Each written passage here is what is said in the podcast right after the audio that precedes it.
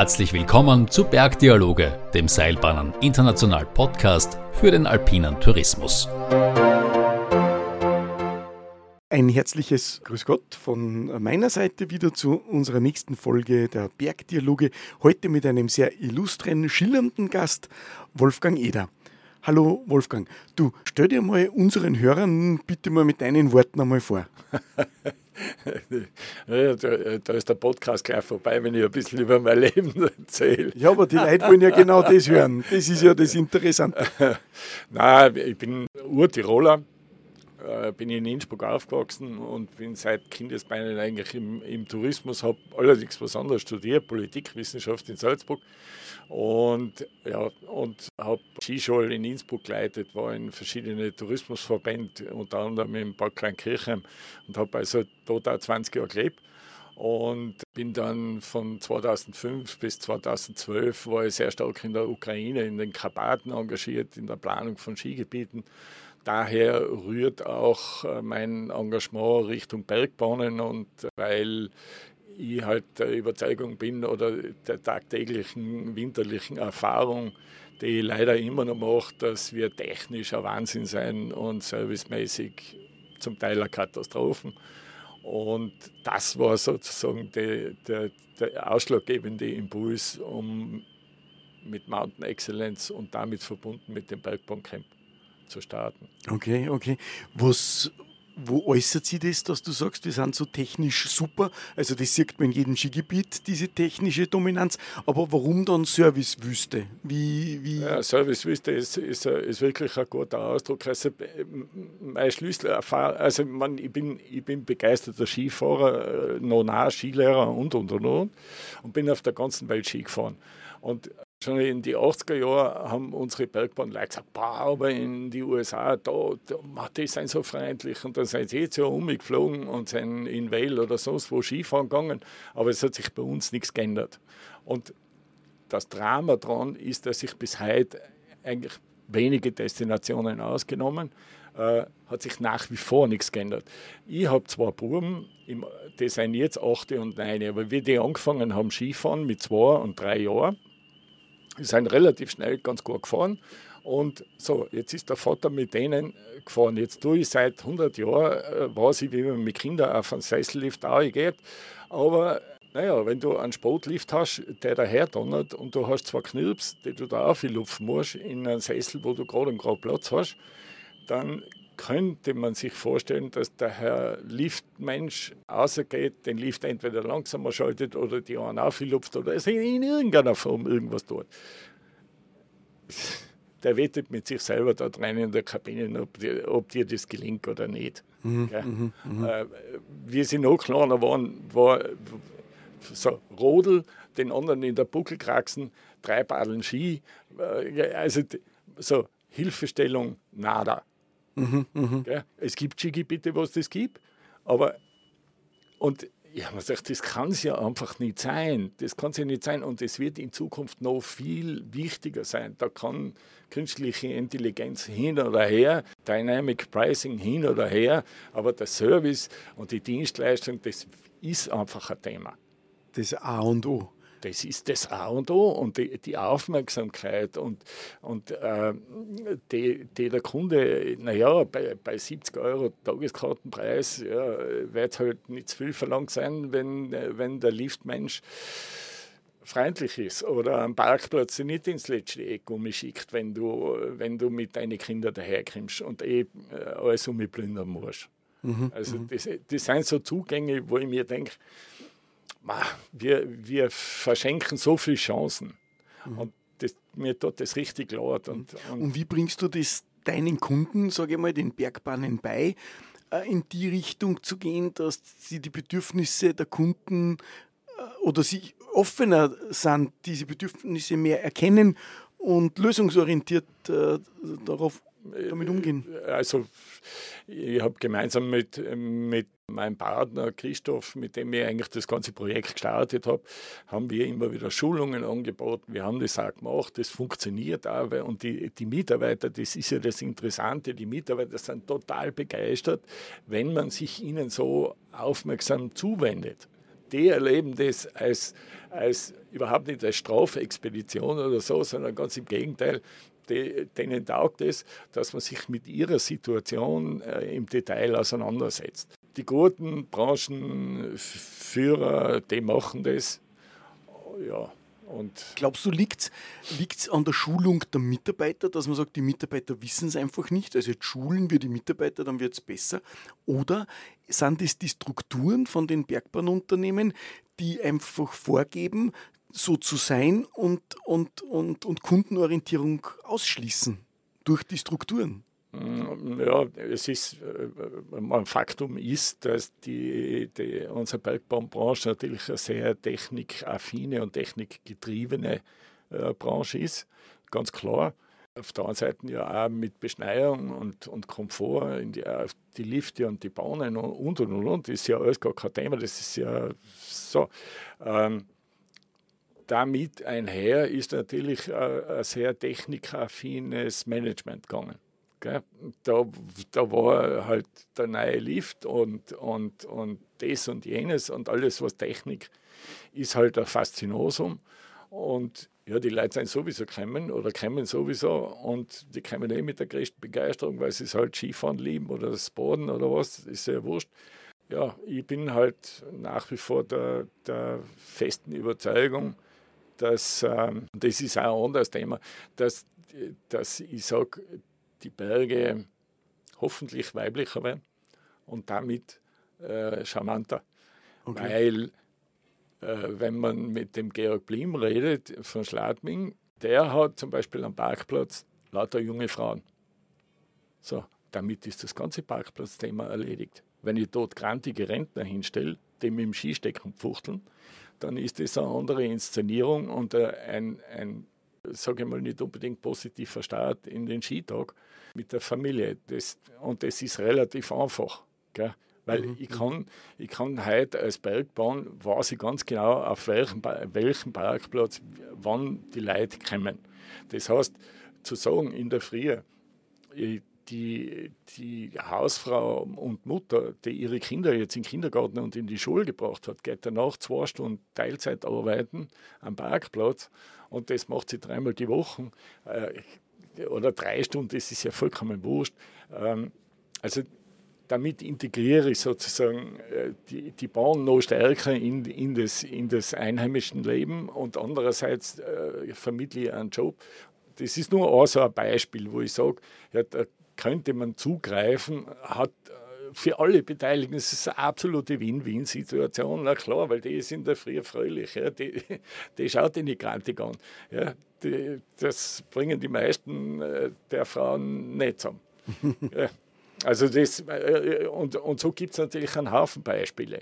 Ja? Mhm. Und die, den bei, beim Einsteigen zu schulen und zu sagen, ja hoch, äh, bei uns ist Standard bei 70 Euro Tageskartenpreis, da du die, die Kinder die Ski einladest, äh, die Erwachsenen sage ich eh nicht, aber zumindest die, die Kids die Ski aus der Hand zu nehmen, der blockt sich ja, die Ski seien schwer für so einen Dutzend äh, und das da reinzulupfen und dem zu helfen oder wenn Kinder und und und, es gibt ja hunderttausend Dinge, wo man, wo man sehr einfach mit wenig Handgriff äh, die, die, den Menschen den Tag einfach mhm. fröhlicher und freundlicher macht. Wenn du jetzt äh, auf eine Erfahrung in den Karpaten, also Ukraine und, und Österreich, Kärnten da schaust, was unterscheidet diese beiden touristischen Märkte aus deiner Sicht?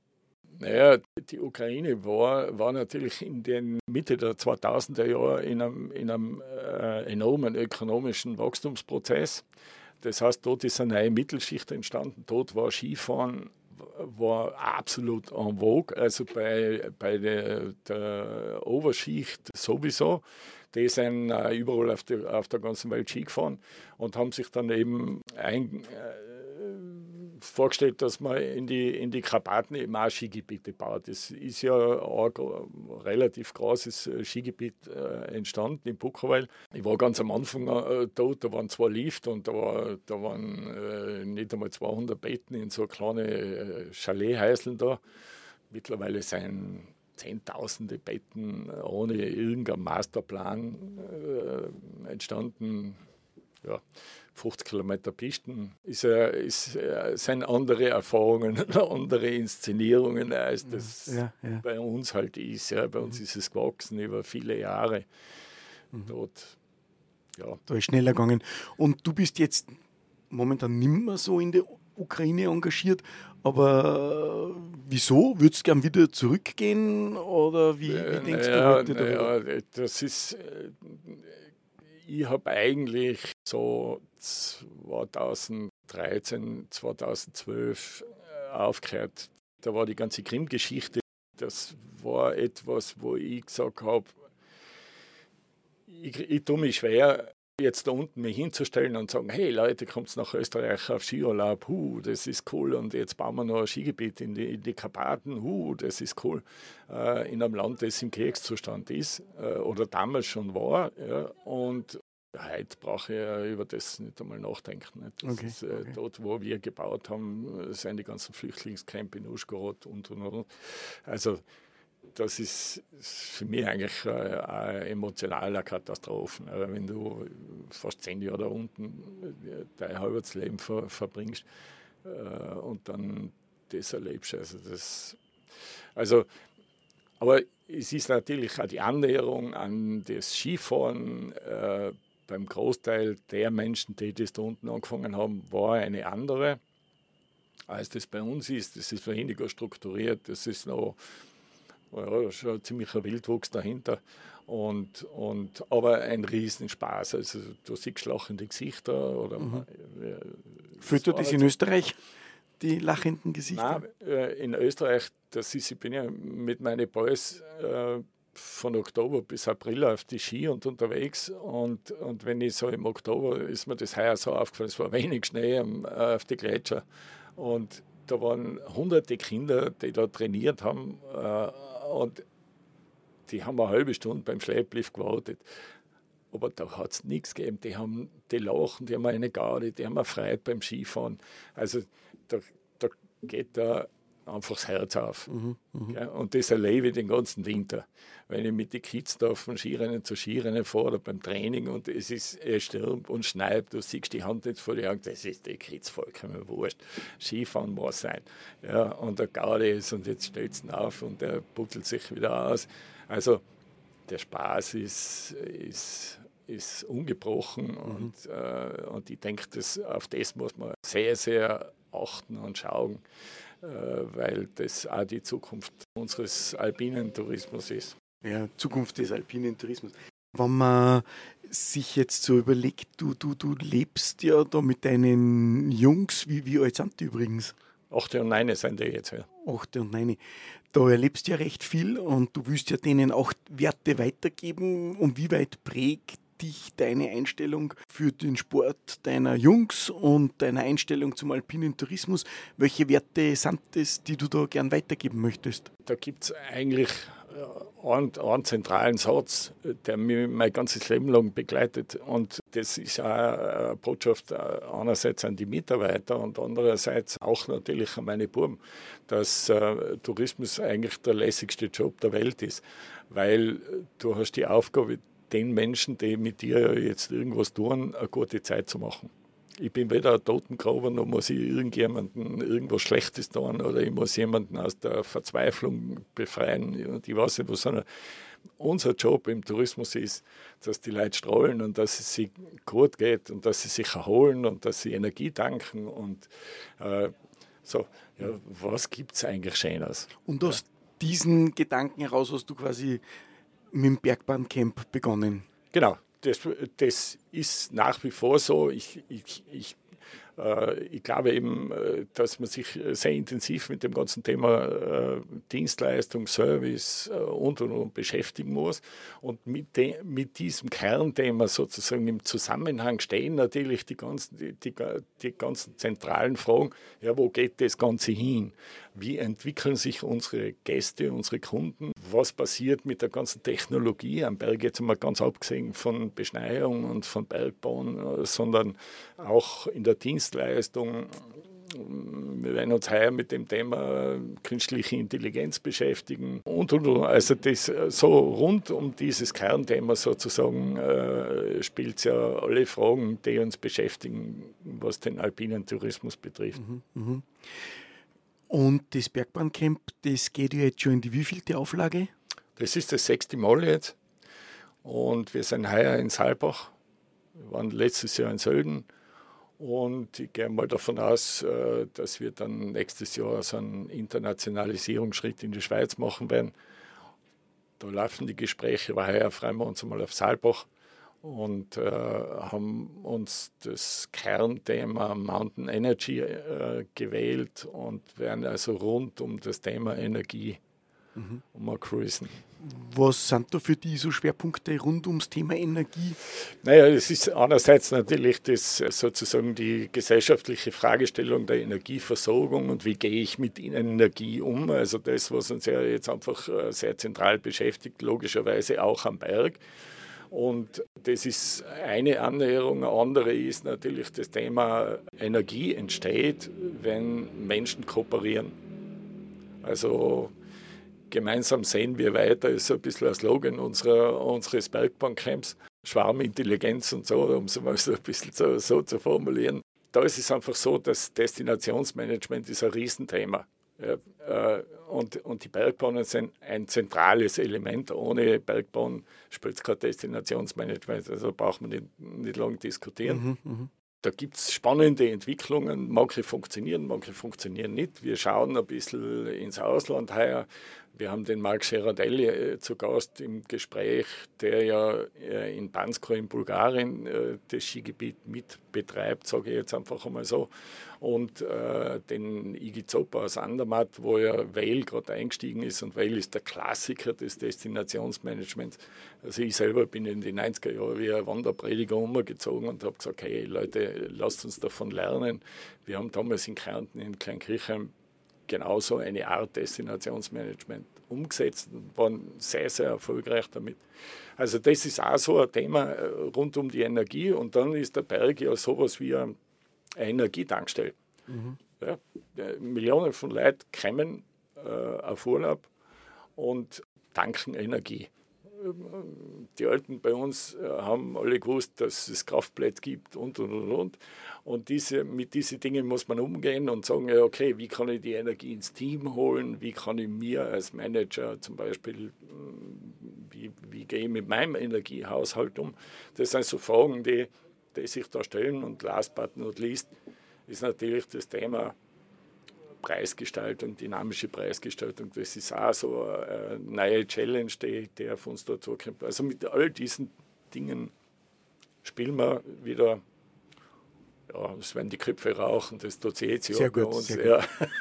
Du Wolfgang, und wenn du mal nicht fürs Bergbahncamp, nicht für den alpinen Tourismus unterwegs bist, was bewegt dann dich so privat? Ja, privat, äh, privat also ich, hab, äh, ich, ich lebe in einer Bücherwelt. Ich habe, ich weiß nicht, wie viele tausend Bücher daheim. Und, und ich lese, ich bin ja, seitdem ich lesen kann, eine Leseratte. Also ich kann ja nichts vorbeigehen, was man lesen kann. und äh, das versuche ich meine, meine Boys äh, weiterzugeben, die Faszination. Das ist das eine. Und ja, wir reisen sehr, sehr viel. Wir machen jetzt ja mindestens eine lange Reise über drei Wochen. Und äh, ja, das sind so, so, so, so die Themen, also im Winter Skifahren, im Sommer Radl fahren und äh, auf den Berg gehen. Und, mhm. ja, und wenn man die in Mutters im Skigebiet sieht und du kehrst ein in einer Hütte, was würdest du dort bestellen? Was ist da dein Lieblingsessen? Ja, das ist schwer. Das ist äh, schwer, weil ich selber gern koche und gut koche. Sagen zumindest meine Freunde und meine Familie. Also, ja, ich habe ich hab über viele Jahre ich Knödeltesterei gemacht. Das war so ein Spaß, dass ich auf der Skihütte immer eine Knödelsuppe bestellt habe und geschaut habe, wie, wie, diese, wie diese Knödel fabriziert sind, welche gut und welche nicht. Die Boys lieben meistens auf der Hütte ja, Ja, die Klassiker halt, ja. Also mittlerweile. Kinderschnitzel. Ja, Kinderschnitzel ist auch schon nicht mehr so am vogue, weil der Vater macht schwebende Schnitzel und das lieben sie natürlich so. Jetzt ist es sehr verwendet. Aber so irgendwelche Siersenknäle oder solche Sachen. Also, also das, das, immer das gehört eigentlich meistens dazu. Ja. ja, cool. Du, Wolfgang, sage lieben Dank, dass du dir Zeit genommen hast für unser Gespräch und hoffe, wir sehen uns bald wieder in irgendeinem Skigebiet. Ja, auf jeden Fall, ja. Danke.